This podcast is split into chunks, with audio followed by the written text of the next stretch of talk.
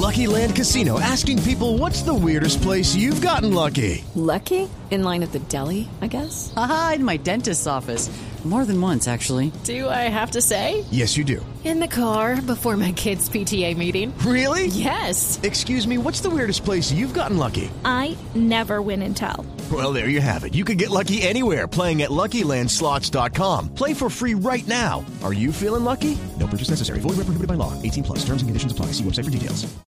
Son las 8 de la noche. Aquí comienza Mesa Blue con Vanessa de la Torre. Son las 8 en punto, bienvenidos a Mesa Blue. Nuestro invitado de la noche de hoy es Juan Carlos Sierra, conocido como el Tuzo Sierra. Está en Estados Unidos, hizo un acuerdo con la justicia estadounidense después de haber pagado, de haber sido extraditado, de haber tenido un proceso de casi seis años en una prisión estadounidense, en dos prisiones estadounidenses. Y lo hemos invitado a hablar en Mesa Blue porque él hizo parte del proceso de justicia y paz ahora que hay tantos interrogantes, tantas dudas, tantas certezas, tantas inquietudes en torno al proceso de paz de la guerrilla de las FARC, pues es interesante también saber y recordar que Colombia tuvo un proceso de paz previo con las Autodefensas Unidas del país. Juan Carlos, buenas noches y bienvenido a Mesa Blue. Buenas noches, señora Vanessa. Usted está en la Florida, ¿no? Sí, señora Vanessa, yo estoy en la Florida. Desde que terminó mi sentencia federal, yo me trasladé acá al estado de la Florida. ¿Y qué hace en la Florida? Trabajo en un negocio propio. ¿En qué negocio?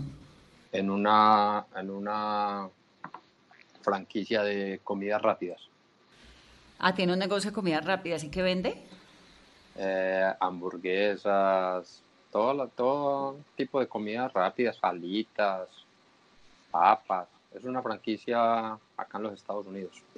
¿Usted hizo qué tipo de acuerdo con la justicia estadounidense para estar allá libre, tranquilo, trabajando?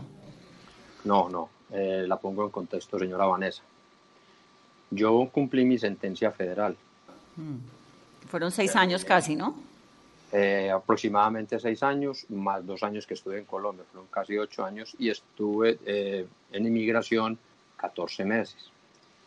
No, no es lo que se ha dicho siempre, ya lo he dicho en varias oportunidades, de que yo salí y me quedé acá. No, yo peleé mi caso acá. Yo peleé ante, ante pelear es, o sea, yo, yo luché mi caso ante inmigración 14 meses porque a mí el gobierno americano no fue que yo terminé mi sentencia y váyase para su casa y tenga permiso de trabajo y tenga su licencia, no. Así no fue.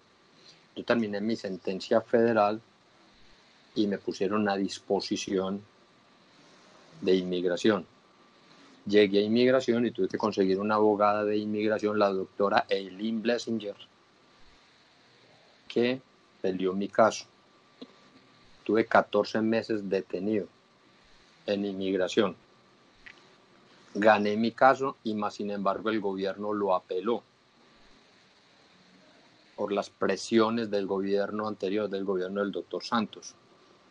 De hecho, en el juicio mío en inmigración hubo unos, hu- hubo unos, eh, unas cartas, una. Unas cartas rogatorias pidiendo que me devolvieran al país. Siendo ministro de Justicia Alfonso Gómez Méndez y creo que viceministro era el hijo del doctor Ernesto Samper.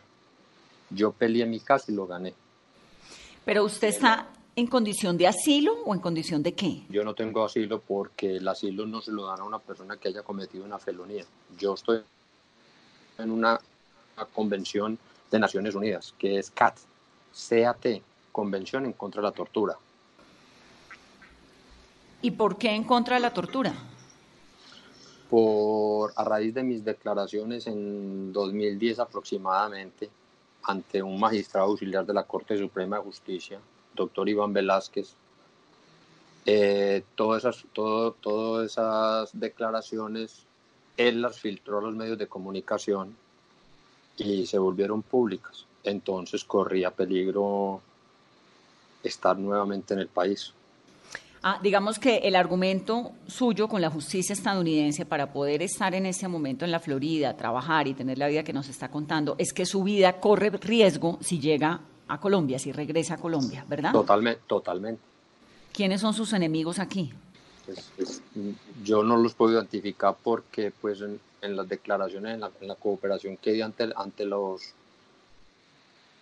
ante los gobiernos, ante el de Colombia y el de Estados Unidos, pues se mencionó personas de bastante poder y puede uno tener, correr bastante riesgo. ¿Y usted vive con su esposa y sus hijos allá? Eh, sí, señora Vanessa. ¿Cuántos hijos? ¿Dos? Sí. Dos hijos. Ahora, Juan Carlos, ¿quién le paga a los abogados? ¿Quién le pagó el abogado de migración? ¿De dónde sacó para poderse defender ante algo pues, tan poderoso como un gobierno, el de Estados Unidos, el de Colombia? Pues tengo para decirle que cuando yo llegué aquí extraditado, que yo no me volé de Colombia, yo no rehusé a la justicia, a mí me extraditaron. Llegué acá y a mí me pusieron un abogado. ¿De oficio? De oficio. De pronto usted trabaja en Washington y sabe más o menos el sistema americano cómo funciona. Uno llega a la corte y a uno le ponen un abogado de oficio. ¿Ese, ese abogado era Manuel Retureta? No, inicialmente me pusieron un abogado que se llama Ron Ernest, también de... De oficio. De oficio. Y el doctor Manuel Retureta representaba a otros dos personajes que habían llegado conmigo, pero trabajaban en la misma oficina el doctor Ernest y el doctor Manuel, y ellos cogieron mi caso. ¿Y quién le pagó ese, ese abogado? Como le digo, o sea, el gobierno americano le pone a uno a un abogado de, de oficio, ¿El de oficio? Y, ellos, y ellos son los abogados. ¿Y el de oficio, siempre, usted siempre tuvo abogado de oficio? Yo tuve abogado de oficio hasta que empezó la, el sistema de cooperación. Ya cuando empezó el sistema de cooperación, ya ellos se retiran y hice una amistad con el doctor Manuel Retureta y él hasta el día de hoy que yo ya no tengo nada, hemos, tenido, hemos conservado una amistad y es el que me ha ayudado sin pago de honorarios. Hmm. Juan Carlos, dígame una cosa, usted hoy en día, que han pasado tantos años después de Justicia y Paz, que era, usted era un muchacho, ¿no? Que trabajaba, que vendía ropa en Medellín, cuando fue, terminó metiéndose en las AUC. Esa es un poco su historia, ¿no? ¿Cómo entra? Yo lo he dicho ya en varias oportunidades. Yo, yo conocí a personas de la autodefensa aproximadamente en, el noven, en los años 90 porque digo exactamente un año y ya después me salen otros falsos, me vuelven a, a, meter falsos testimonios porque en una dije que el 94, dije que a finales del 94, entonces en los años 90 conocí personas que estaban en el proyecto de autodefensa y ahí me fui involucrando en el proceso. Eso fue en Medellín, ¿no? Sí, señora Vanessa, fue en Medellín, exactamente. ¿Usted qué hacía? Yo terminé el bachillerato, me puse a trabajar en unos almacenes de ropa deportiva, arranqué estudio, no los pude terminar porque no había económicamente forma. Eh, me coloqué en un banco, me coloqué a trabajar en un banco, en el Banco de Occidente, trabajé aproximadamente cinco años. ¿Era mensajero? Empecé de mensajero y terminé de jefe de cuentas corrientes de una oficina de la sucursal la Avenida Oriental del Banco de Occidente en Medellín. De ahí me retiré y me fui a trabajar con un cliente, con un cuentaviente del banco. Y trabajé aproximadamente un año. De ahí me fui para el centro comercial Obelisco, al frente del estadio Atanasio Girardot, y monté unos almacenes de ropa y un intercambio de divisas. Ahí fue donde ya me empecé a conocer gente que estaba para ese entonces en el proyecto de autodefensa. ¿Y su familia cómo era? ¿Su papá, su mamá? Yo soy huérfano, yo soy huérfano desde que tenía 11 años. Mi papá y mi mamá murieron en un mes y cuatro días. Mi mamá murió 10 de junio de 1977 y mi papá el mes y cuatro días, o sea, 14 de julio del mismo año. ¿De qué murieron? Mi mamá murió de cáncer de mama y mi papá de un accidente que tuvo en un carro y le hicieron una trepanación cerebral y quedó sufriendo con meningitis, de meningitis. En ese entonces no había recursos y aparte de eso vivíamos muy lejos de la ciudad. Pues imagine que para ir del pueblo a Medellín en esa época, carretera destapada, eran 8, 9 horas si no había un derrumbe. Y entonces mi papá, a raíz de cuando mi mamá muere, él quedó sufriendo de epilepsia. Y él le daban, existía la farmacia municipal, que era pues de caridad. en San Vicente de Paul, y ya le daban una droga en esa época que era Epamin. Y entonces, él del desespero de, de- Mi mamá murió a 35 años, tres hijos, bien pobres. A él se le vino el mundo encima y, y se puso a tomar licor, le dieron 14 ataques y no aguantó el corazón, le dio un paro. ¿Y qué pasó con ustedes? Con los hijos. nos separaron, o sea, eh, éramos tres hermanos, somos tres hermanos. Unos se quedaban con la abuela materna, otros se quedaban con un tío y, y, y yo sé, a finales de ese año terminé quinto de primaria y me fui para Medellín, pan de los abuelos paternos, a una de las comunas de Medellín, a la comuna 8. Ujú. Y allá creció. Allá crecí, allá estudié y, y ahí arrancó mi, mi vida allá. No terminó el bachillerato. Yo, yo terminé bachillerato en un colegio público, en, como le digo, en la Comuna 8, y arranqué estudios superiores. En la A Universidad lo que no terminó fue los estudios superiores. Ya. En la Universidad Pontificia Bolivariana. Pero empecé ingeniería química, hice un semestre, pero para pagar el segundo semestre ya no había dinero, entonces me tocó irme a trabajar. Y ahí es cuando entra el negocio de la ropa. Y, ¿Cómo? y ahí es cuando entra el negocio de la ropa y luego en el banco. Empiezo, empiezo, em- me, no puedo seguir estudiando, entonces me coloco en un almacén de ropa deportiva en el centro de Medellín, de ahí jugando fútbol. Eh, conozco personas que trabajan en el Banco de Occidente, llené una hoja de vida y, y, me, y me, colo- me coloqué de mensajero en el banco y ter- como le digo, terminé a los cinco años en manejando cuentas corrientes. Usted nos contaba, eh, señor Juan Carlos, que cuando trabajaba en el, el- con el tema de la ropa, fue que conoció a quienes lo involucraron en la SAUCE. En ese momento, ¿qué le dicen a usted? ¿Qué trabajo le ofrecieron y qué tenía que hacer? Nada, nada, yo no, eso no es como uno entrando a una universidad. Yo en, en el mundo del comercio, estando en el centro comercial Obelisco, conocí personas normal, amigos, y pues yo no sabía ni, no tenía ni la menor idea a lo que se dedicaban. Y en, esa, en, en- en ese, en, ese, en esos centros comerciales se manejó mucho lo que era la, la pues que, que el contrabando, porque estaba el Diamante, estaba el centro comercial del Diamante, estaba el centro comercial Obelisco, y conocí unas personas que, que frecuentaban el centro comercial y como yo tenía un cambio de divisas dentro del mismo almacén, que en eso entonces no existía ni lavado de activos, no existían requisitos, eso no existía absolutamente nada. Es decir, uno para poner un cambiadero de cheques o de dólares no era sino abrir el, no era sino abrir el local, tener una caja y poner, se cambia cheques, se cambia. Y así fue que conocí personas que iban a cambiar em, dólares o iban a cambiar cheques y, y, y, y ahí fue donde fui conociendo pues ya toda esta, toda esta gente. ¿A quién? ¿A quién conoció allí? ¿Allí fue donde conoció a don Berna? No, no. No. Yo conocí en ese entonces a, a- a alias el indio, pero no el indio de hoy, pues, no, sino un indio que, que se llamaba Diego Roa, y que era una persona que trabajaba para, para Don Berna en ese entonces, y ahí fue donde yo conocí ya a Don Berna. ¿Cómo, ¿Cómo conoció a don Berna?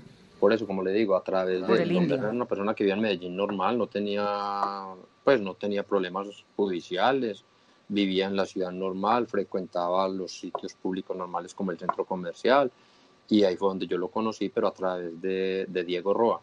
Pero don Berna, ¿ya en ese entonces era don Berna?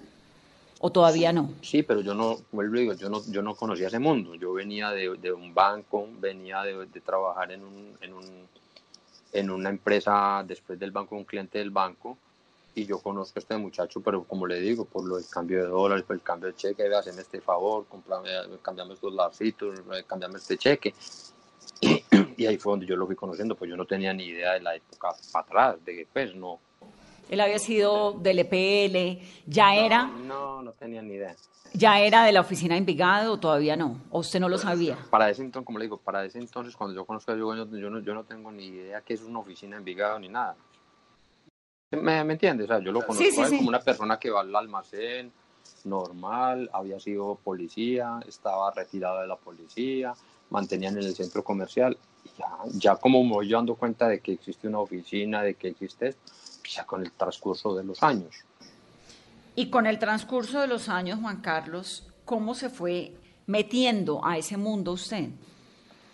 Por, por, porque como yo venía, yo venía de, de- del mundo de un banco, venía de una, de una empresa donde se, donde se trabajaba con, con cambio de divisas, entonces ya me volví la persona que, haceme un favor, eh, tenemos 10 mil dólares, cámbiamelos, haceme un favor, necesitamos comprar un carro, ven a tener esta plata y usted no lo... ¿Sí me entiendes? ¿Sabes? Me, vol- me- como lo dije yo hace muchos años, me, volví, me- me fui metiendo como en la logística de colaborarles haciendo cosas, pero yo comisionaba, pues yo me ganaba mi comisión.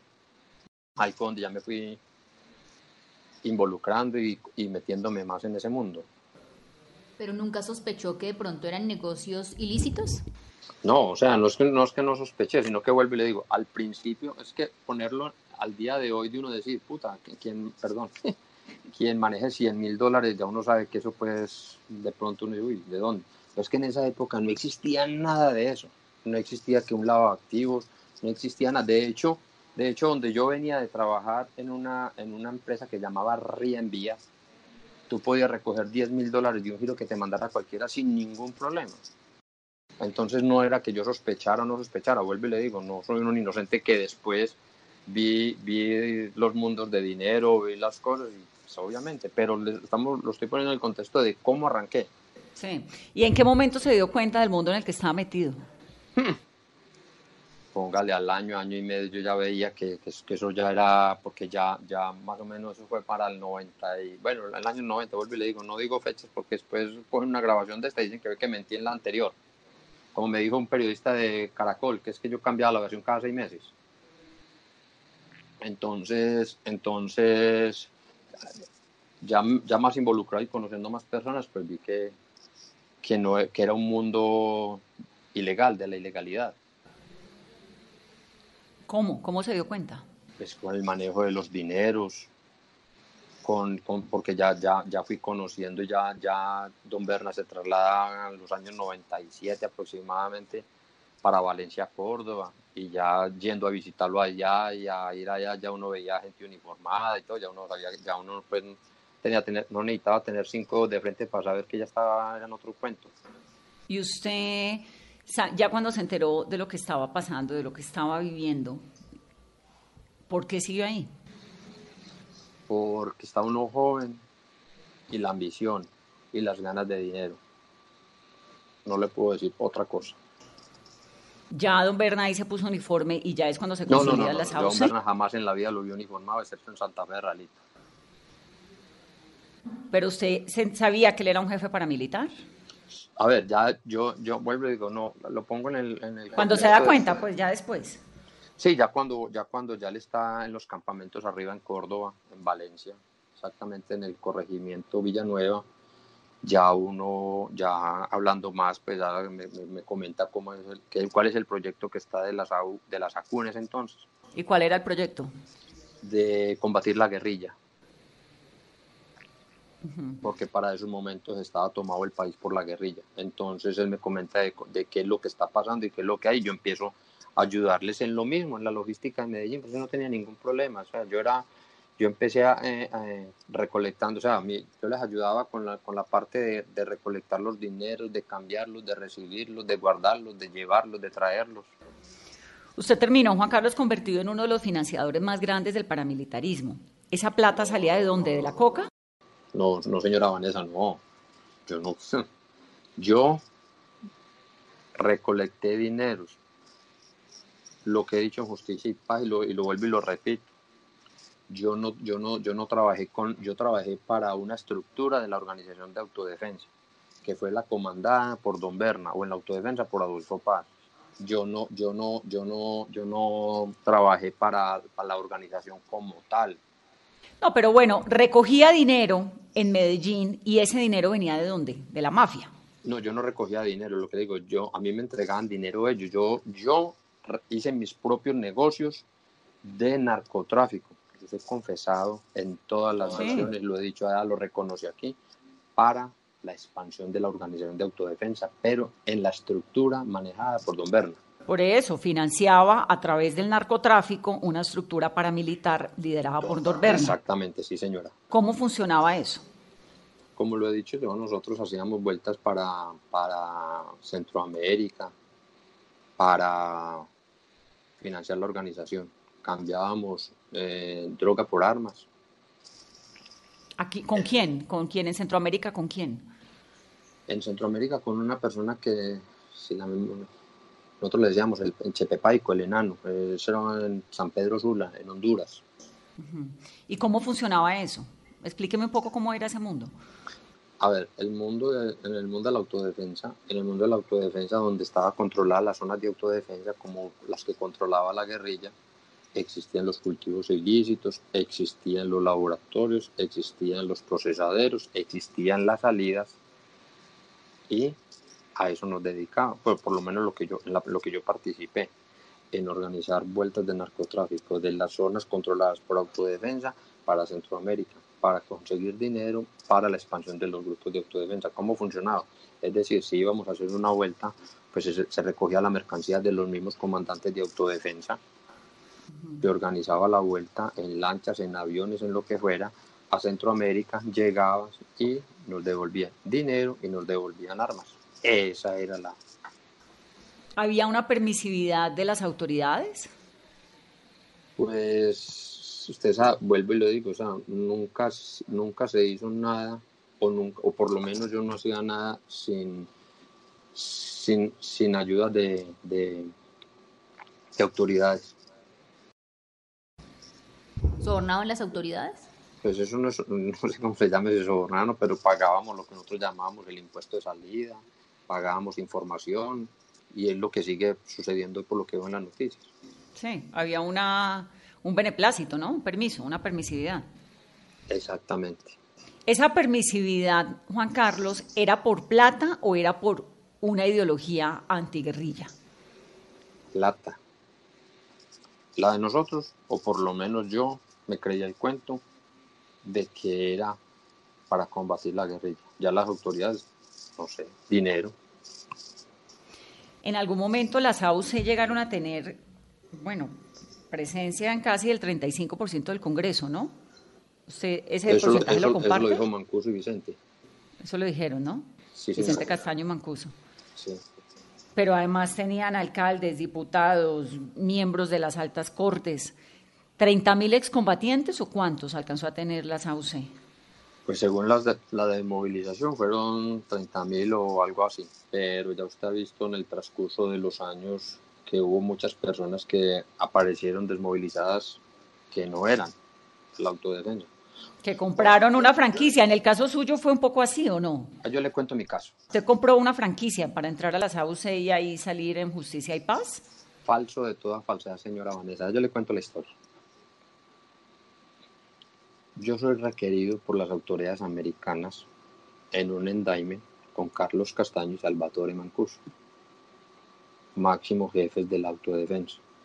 El endaime mí- mío dice lo siguiente, por pertenecer a un grupo denominado AUC. ¿Cierto? Yo jamás en la vida, jamás, don Berna me pidió a mí un peso para desmovilizarme o jamás yo le tuve que dar un peso a él para desmovilizarme. Jamás, jamás. Vuelvo y lo digo y lo reitero. Por eso de pronto los periodistas a veces dicen que yo cambio la versión o que yo digo lo que... No, yo no puedo cambiar la versión porque es que a mí nunca me piden. No puedo hablar si el Mejía Múnera, los mellizos, yo no tengo ni idea. Si Gordolín, no tengo ni idea. Yo hablo por mí. Entonces, si yo soy pedido en un endaime por pertenecer a la UC y hay un proceso de, paso, de paz con la AUC, ¿qué debo hacer yo? Desmovilizarme con la UCE. Y eso fue lo que Existía- hice. De hecho, perdón, señora Vanessa, de hecho, la primera reunión exploratoria con el gobierno nacional sucedió en noviembre del 2002 en el corregimiento del Guadual, municipio de Valencia, Córdoba. Y yo ya había sido pedido, no habíamos sido pedido en extradición en septiembre, es decir, dos meses antes. Yo estaba enterado de todas las reuniones. De hecho, cuando se instala la mesa de, de paz en, en- Santa Fe de Ralito en 2004, yo estoy ese día allá presente. Pasan el listado de los comandantes que se van a desmovilizar y que van a quedar dentro del dentro de la zona de ubicación de Santa Fe de Ralito. Yo estoy ahí. Claro, no, no, ya, ya estaba ahí adentro, pero digo, ¿qué tan usual era esa modalidad de que algunas personas que tenían dinero suficiente, pero que no necesariamente habían hecho parte de las AUC, compraran una franquicia, como pasó ahorita con el proceso de paz de los guerrilleros también? Por eso yo, yo, yo no puedo, yo no puedo, porque yo, yo, yo, yo no, no tengo ni idea. Yo no sé si los mellizos, lo que dicen que le compraron a Vicente Castaño, yo no tengo ni idea. De Gordolindo, que si le compró a, Ca- a Nano, a, yo no sé. Es que yo, yo, yo, a- a todos ellos los conocí dentro de la organización, yo no los conocí por fuera de la organización. Yo puedo hablar por mí, que jamás en la vida compré franquicia porque yo no era comandante. Ahora, Juan Carlos, las AUC pues se fortalecen y también como con cierto beneplácito de la sociedad colombiana, de gran parte de la clase dirigente, lo que decíamos ahora, casi 35% de miembros del Congreso que entraron y terminaron allí metidos porque pues era una guerra muy muy sangrienta con la guerrilla de las FARC y, y- y las FARC tenían cooptado gran parte del territorio nacional.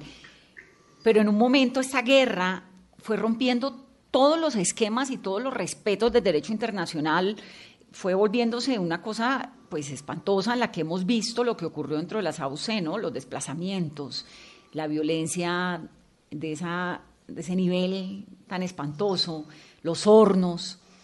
¿Usted cómo vivió todo eso? ¿En qué momento se dio cuenta de lo que hacían las AUC?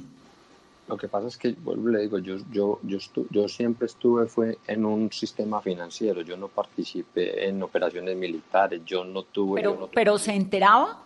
Sí, claro, uno se enteraba, pero y, y- y si yo no tenía mando, yo, por ejemplo, yo qué podía decir o, o- o opinar ¿Se enteraba de qué?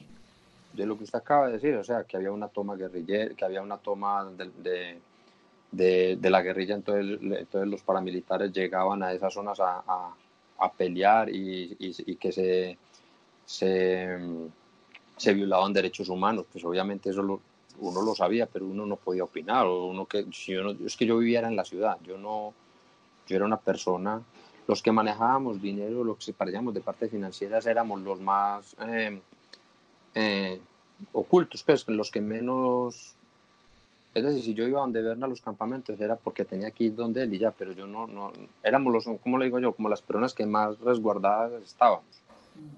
Y Juan Carlos, para, para usted, ¿qué significó haber sido paramilitar? ¿Para mí qué?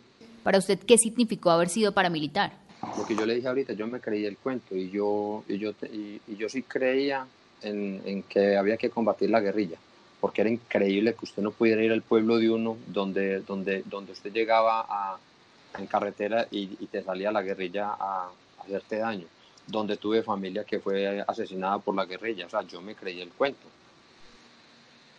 Y, y, y, hasta el día de hoy lo, lo, lo, lo seguiré creyendo, que había que combatirla. O sea, ¿no se arrepiente de haber sido paramilitar? No, yo sí me arrepiento de lo que de lo que participé y de lo que con lo fi- que con lo que financié, con lo que ayudé, con lo que hice, se cometieron eh, crímenes. Claro que me arrepiento totalmente. ¿Usted cree ahora que el país pues, puede mirar como con un poco más de calma ese proceso de justicia y paz? Eh, ¿qué, reflexión tiene? ¿Cómo, ¿Cómo mira hacia el pasado y dice, bueno, esto era necesario, lo hicimos así, no lo hicimos, nos equivocamos? Digamos, ¿qué, qué, qué, qué reflexiones le pasan por la cabeza? No, nada, que esto era lo que había que hacer, que no había otro camino que negociar, que hablar con el gobierno. Jamás en la vida nos imaginamos que íbamos a terminar donde terminamos. Extraditados. extraditados. Vuelvo y le digo, mm, yo no sé si, si el gobierno tenía razón, no tenía razón, si la gente siguió delinquiendo, no tengo ni idea. Yo hablo por mí, porque es que ¿A los usted por qué lo extraditaron? ¿Cómo? ¿A usted por qué lo extraditan? Yo- este es el momento, señora Vanessa, en que metí todos los derechos de petición habidos y por haber, donde me dijeran en qué seguí delinquiendo después de agosto del 2006. Y no, te- y no, y no, no, no tengo un solo delito de eso. Me abrieron procesos. yo cuando, cuando yo me entrego, yo no tengo ningún proceso, solo el de extradición. Es decir, y es más, cuando yo llego a la estación de Río Negro, que me entrego voluntariamente, no me podían ni siquiera dejar de, no me, o sea, no, no me, no me, para ese entonces el general Naranjo era el director de la policía y, cre- y ponía problema porque yo no tenía una orden de detención. Yo no tenía delitos. Me abrieron todos los procesos que usted se imagine después del 2010, después de que el magistrado auxiliar, que le di las declaraciones en el proceso madre de la parapolítica, filtró mis declaraciones. ahí me abrieron todos los procesos habidos y por haber falso testimonio, eh, el fraude procesal, eh, tengo, tengo, hasta, tengo procesos abiertos hasta por muertes, que nunca participé en una operación militar. Bueno, pues hizo parte de las AUC. Ahora, ¿cómo fue esa extradición? Usted se eso fue en febrero del 2008, ¿no? Eso fue el día de la Virgen de Fátima, 13 de mayo del 2008, siendo las 12 de la noche. ¿Cómo fue eso? Normal, estábamos todos acostados normal, en cada uno en su celda, donde estábamos en el, en el patio 1 de la cárcel de máxima seguridad de Itagüí. Para ese entonces la directora de la cárcel era la doctora Imelda López. Y nos tocaron la puerta que empacáramos, que íbamos trasladados. Oye, ¿qué traslado? ¿Para dónde? No tengo ni idea de eso, Y, eh, y solamente nos, nos llamaron a los que teníamos pedido extradición que era un grupo grandísimo. Ahí estaba usted, estaba Macaco, éramos 14 estaba en total, Hernán Giraldo, Nodier Giraldo, ¿no? Sí, pero no, sí, pero no todos estábamos en Itagüí. Nodier, Don Hernán, Peñaranda, Los Mellizos, el Flaco de Bengochea Mola estaban en Barranquilla. Gordo Lindo, Don Berna, bueno, estaban en Bogotá. Macaco estaba en Cómbita. Eh, en, en Itagüí estábamos 40, Mancuso, mi persona, Pablo Sevillano, bueno, en fin. Todos los comandantes paramilitares.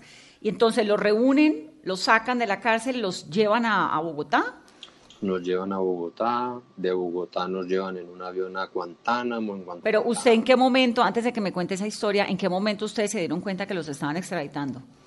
Pues con el operativo que hicieron, imagínense, estaba la Dijín, estaba la estaba el ejército, estaba la policía, helicópteros, tanquetas.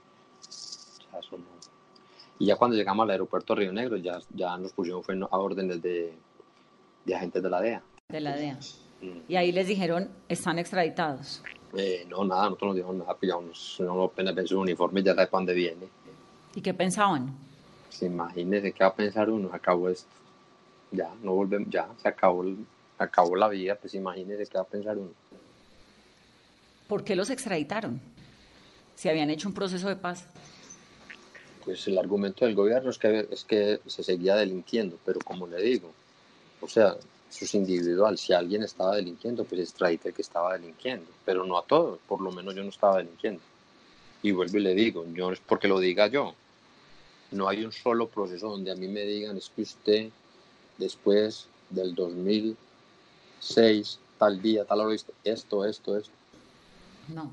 Ahora, Juan Carlos, entonces llegan a Guantánamo, hacen una escala ahí. y ahí nos dividen. Entonces los que a Nueva York, otros a...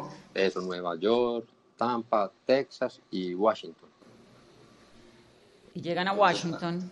No, nosotros llegamos a Miami la primera noche, amanecimos en Miami, nos llevaron a Virginia. Y de Virginia ya a Washington. Y estuvimos en DCJ. Y Mancuso y yo, creo que es por Diamond. Ahí estaba, ahí estaba en esa cárcel Simón Trinidad. Sí, cuando nosotros llegamos estaba él, estaba el hermano de Fabián Ramírez, alias Mincho, estaba alias Chigüiro, estaba otro que le decían Corredor, que eran de las FARC. Entonces, ustedes llegan a DCJ, que es la cárcel del Distrito de Columbia, esto es una cárcel bajo tierra, ¿no? No, no, no, no, no. ¿Pisos bajo tierra? es una cárcel normal, lo que pasa es que a nosotros, lo, a nosotros lo que nos meten es en el hoyo, llaman el, el pues en, celdas de aislamiento. ¿Pero esas celdas están bajo tierra? No, no, no, no, no. No sé por qué yo tengo como la imagen de, yo conozco DCJ, entonces tengo la imagen de que la cárcel está por fuera, pero que había una celda donde estaba usted, donde estaba Mancuso, donde estaba Trinidad. No, no, es, es, un, es un primer piso normal, o sea, que es a, a nivel del primer piso. Esa casa tiene varios pisos, pero lo que es el, el hall estábamos en el primer piso.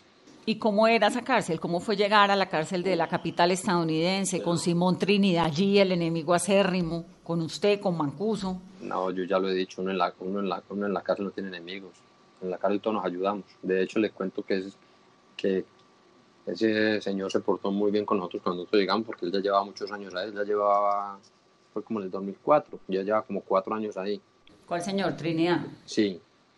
Muy, muy, muy bien con él, nos ayudó demasiado en el sentido pues, de, de, de traducirnos, de, porque pues no, pues, imagínense, no, no hablábamos inglés, fuimos, como le digo, fuimos eh, separados unos en un lado, otros en otro, y compartimos con el hombre.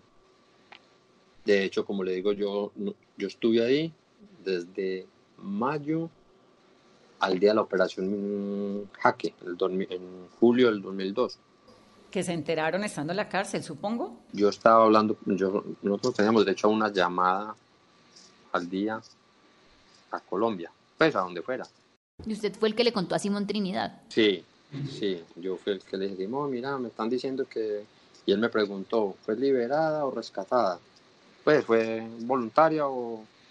Y yo le no, me están diciendo que rescatada. Y ya, y a, y a las 12 de la noche de ese día, a Mancuso y yo nos separaron de ahí, de esa casa, y nos mandaron para otra que se llama CTF. ¿Que esa es en Virginia? No, ahí mismo, o sea, es pasando como un túnel como un puente que es un túnel entre, entre DCJ y CTF. Okay. Ahí, estuve, ahí estuvimos también aislados en el hoyo, Mancuso y yo,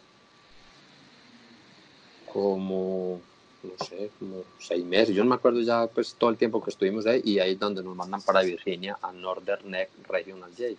¿Que es donde usted termina su condena larga? Es ahí donde ya termino, sí, y donde, donde asisto a las videoconferencias con Justicia y Paz y donde tengo la, la, las reuniones con el doctor Iván Velázquez.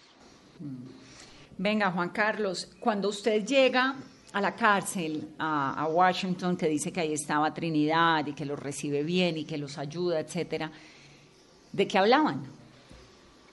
Nada, no, nunca un tema de, de, después de, confrontación de paramilitarismo contra guerrilla, absolutamente nada. Y lo único que uno hacía era tratar de ayudarse entre nosotros mismos, los colombianos, en qué podíamos, porque es muy duro, el, ese confinamiento ahí en el hoyo es muy complicado.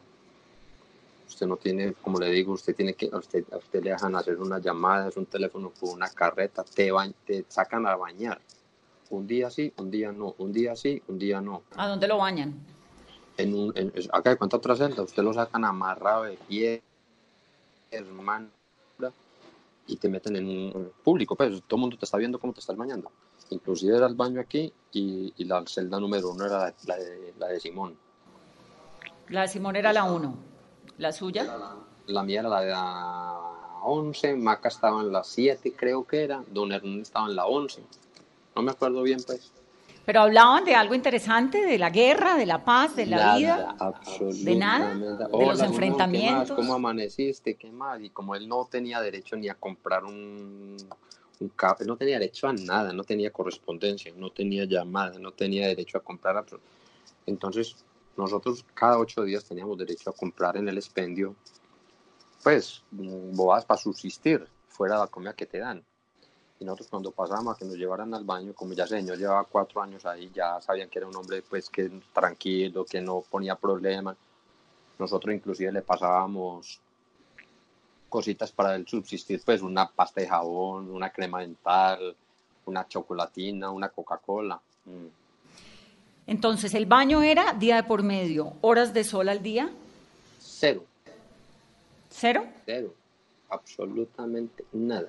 ¿Cuándo veían el sol? Yo lo vi, yo lo vine a ver cuando estuve en CTF y en Northern Neck, una hora, una hora cada semana. Y cuando iban a los juicios, ¿no? No, porque nosotros cuando íbamos a esos juicios no éramos como la población normal de, de, las, de los detenidos, que los llevan los mismos guardianes de las cárceles. Nosotros nos movían, eran los US Marshal. Y por ejemplo, ¿a qué, ¿a qué horas los levantaban? ¿Qué era la comida? No, a usted no lo levantan, a usted, a usted a las 4 de la mañana le tumban la puerta para que reciba el desayuno, quiera comérselo o no se lo quiera comer, eso es su problema, pero lo tiene que recibir. 4 de la mañana. El almuerzo te lo dan como a las 10 de la mañana y la comida te la dan a las 2 de la tarde. Y no vuelvo y le digo, no es que estamos hablando de ese sitio. Ya después en otros sitios donde estuve, diferente, o sea, todos tienen su, su reglamentación diferente, pues, menos el sistema federal pero cuando llegamos que éramos pues, estábamos en Washington DC, después Y en el hoyo, pues, no, usted tiene que levantar, recibir su comida, te lo dan en un plato de icopor, en un tray de icopor. Y usted así lo come, no se lo come, pero tiene que, tiene que pararse a recibirlo. ¿Desayuno qué era? Una, un engrudo, como cuando uno, como cuando, la- cuando uno chiquito que pegaba las cometas para elevar, un engrudo, como una avena. Como de avena. Uy, con, un con una taja de pan, una mortadela y, un y una cajita de juguito de manzana. ¿Y el almuerzo? El almuerzo, un arroz sin sal, con papa pues molida, pues papa, ¿cómo se llama eso? Bueno, Sí, puré de papa. un puré, es un puré de papa, los mismos dos pancitos y, y el mismo juguito. Y la comida, lo mismo. Uno mejoraba de eso es porque uno compra lo que uno llama la cantina, eso se llama la cantina. Entonces uno compraba esas sopitas que uno las pone en agua caliente y las tapaba. La ramen. Exacto. ¿Y Las de dónde sacaban plata para las sopitas? ¿Cómo? ¿De dónde sacaban plata para las sopitas? No, usted tiene derecho a que le pongan en su número de cuenta, como en, como en Colombia el, el expendio. Usted tiene derecho a que le pongan plata en su cuenta y usted con esa plata, porque usted no maneja dinero en, en esas, en el sistema de acá.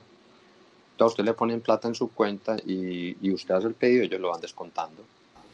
Juan Carlos, ¿las cárceles en Estados Unidos, o por lo menos las que usted conoció, se parecen en algo a las colombianas? ¿En que hay esto de negociación de yo pongo plata para que me puedan dar un cigarrillo si quiero, alguna cosa? No, no, no, hombre, aquí no. Aquí usted puede ser el rico de ricos y el más pobre más pobre y se pone el mismo uniforme, se come el mismo plato, hace la misma fila, tiene los mismos derechos en un teléfono. Usted tiene aquí exactamente lo mismo, sea quien sea. Y en el día que hacía Juan Carlos, leía, escribía, ¿cómo pasó esos seis años? Yo trabajé todo el tiempo en donde estuve. Fui el único de todos que trabajé. ¿Y en qué trabajaba? pintando, limpiando pisos, barriendo, trapeando. Mm, Pero no ¿Y- me y eso- pagaban, ni, ni, ni eso ¿Y no- le descontaba? No, aquí no se redime pena por eso, no te pagan por eso, solo por uno estar ocupado y no estar metido en un encierro 24 horas. ¿Y por qué sus compañeros no quisieron trabajar? Ah, no, no sé. no. Yo trabajaba porque me gustaba, salía a pintar, a limpiar pisos, a brillar, a hacer todo lo que hubiera que hacer. ¿Y Simón Trinidad tampoco trabajó? No, no, no, es que mientras yo estuve con él, mientras yo estuve con él, eh, siempre estuvo en el, en el, en el hoyo. Es que yo estuve con él de mayo a julio 2, yo no lo volví a ver. Porque a mí, a junio, a julio, yo estuve dos meses con él porque a mí, nosotros no, a Mancuso y a mí nos separaron. Ahí hay una imagen eh, muy, muy fuerte que era la de Simón Trinidad, que casi que compartía celda con Jorge 40, ¿no? Al lado. ¿Celda al Tampoco, lado? no, no, no, ¿Qué hay de cierto en eso? no, tampoco. ¿Que estaban muy cerca? Eso es, es, es como una L. Es como, sí, una L, ¿sí o no? Y este, en esta sesión estábamos, lo que yo te digo, estaba Peñaranda, Chigüiro, Man- eh, Simón, Macaco, mi persona, Hernán Giraldo. Y en la otra L ni se veían. No se veían. No, estaba, lo que pasa es que uno se podía gritar. Uno gritaba, Hablaban a los gritos de celda en celda. pero ellos nunca se cruzaron. Creo que se cruzaron y que nos vimos. ¿No? No, ¿No mientras, Mientras a usted no le tocó. no. Juan Carlos, voy a hacer una pausa rápidamente para comerciales. Regresamos en breve y seguimos conversando.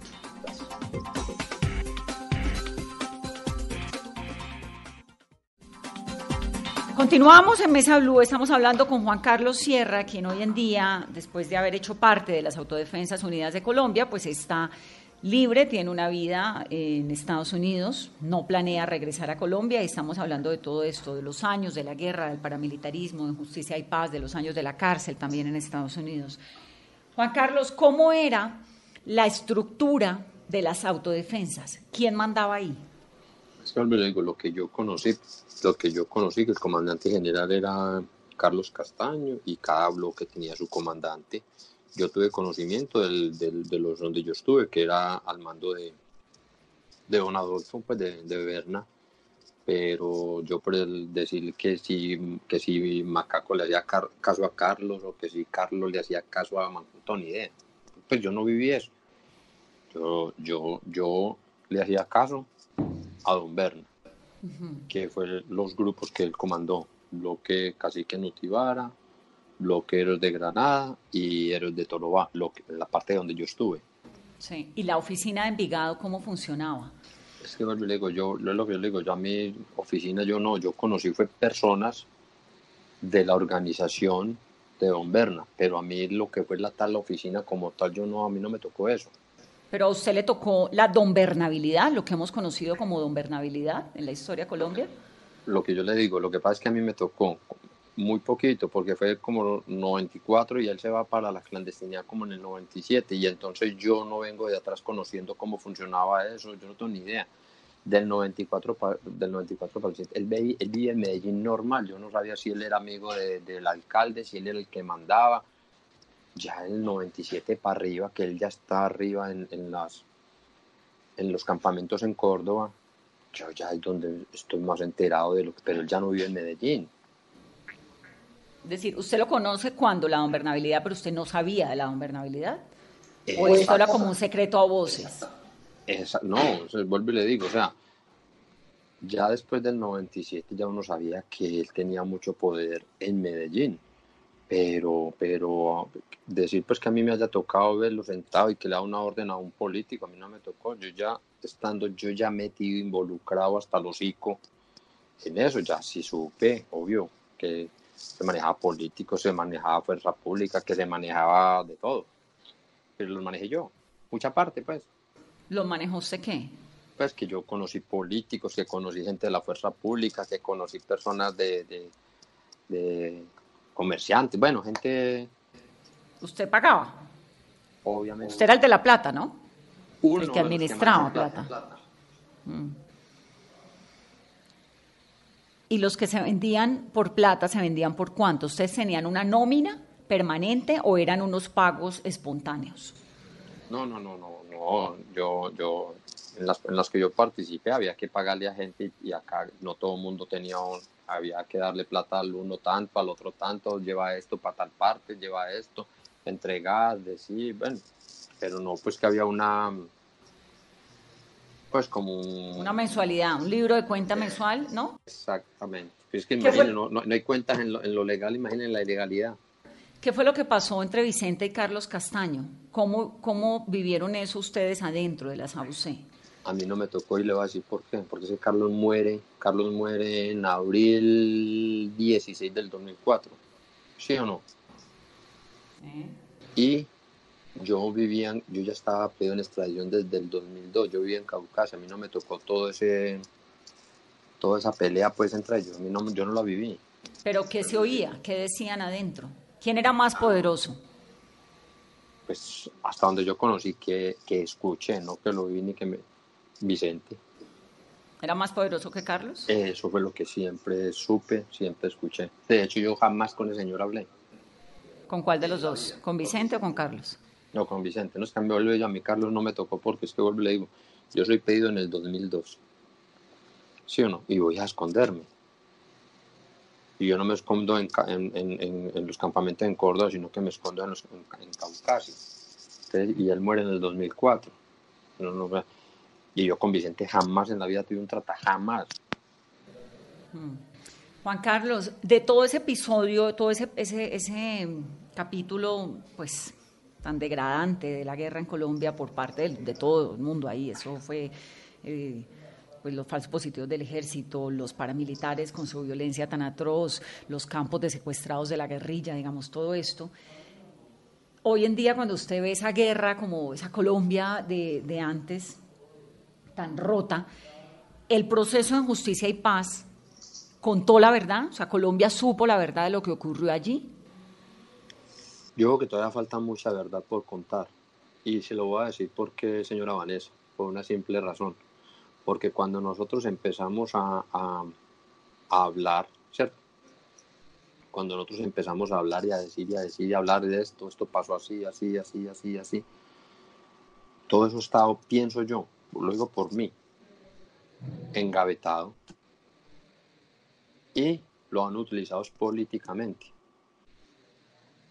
Yo hablo por mí, yo no hablo por, ¿cierto?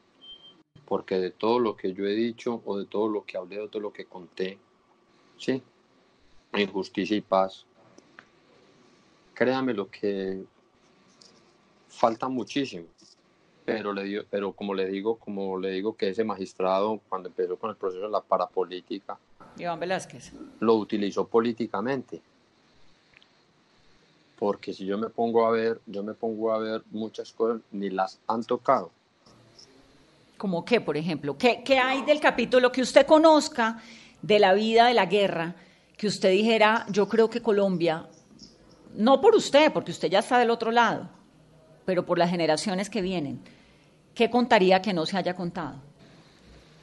No, eh, todo, todo, o sea, no, no sé, yo, pues, como un, como algo, pues, eh, puntual de decir, mire, es que falta esto, esto, esto, no.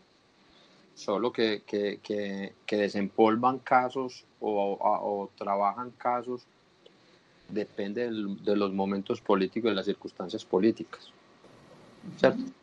Porque, por ejemplo, a mí, yo vuelvo y le repito, hablo por mí, ni me justifico, yo no sé qué hayan dicho contado, el resto no tengo ni idea. Pero, por ejemplo, uno habló de, de tema bienes. Y uno dice, uy, nunca han tocado esto, y nunca han tocado esto. Pero a mí me han hecho cuatro extinciones de dominio.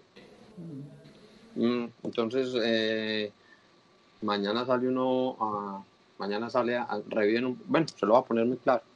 Llega una persona que estuvo aquí, la devolvieron para Colombia y en 10 años, o sea, desde el 2010 al 2019, muerto el proceso, pero inmediatamente llegó, entonces ahí sí otra vez eh, te llaman para, para versionar, te llaman para tan, ¿sí o no? Le voy a hablar, vuelvo y le digo, mire, por ejemplo, doctora, eh, señora Vanessa, el caso del doctor Luis Alfredo Ramos. Me declararon contumaz. Nunca me notificaron, me notificaron por la radio y por el espectador. Por eso me, por eso me di cuenta, porque leyendo un día un periódico y una radio, me pusieron abogado de oficio. Es decir, todo el mundo sabe dónde estoy. El gobierno sabe dónde estoy, pues de hecho el gobierno tan sabe dónde estoy que peticionar, que hicieron peticiones rogatorias para que me devolvieran. ¿Cierto? La Corte Suprema de Justicia me, me sacó de justicia y paz en el 2015, por lo que ya he contado. No sé si sea o no sea. 2015, es decir, la Corte sabe dónde estoy. Pues de hecho, para notificarme de que me retiran de justicia y paz, tuve que hacer una videoconferencia por Skype como la está haciendo aquí con usted, con notificados mis abogados, ¿cierto? Para ese caso puntual,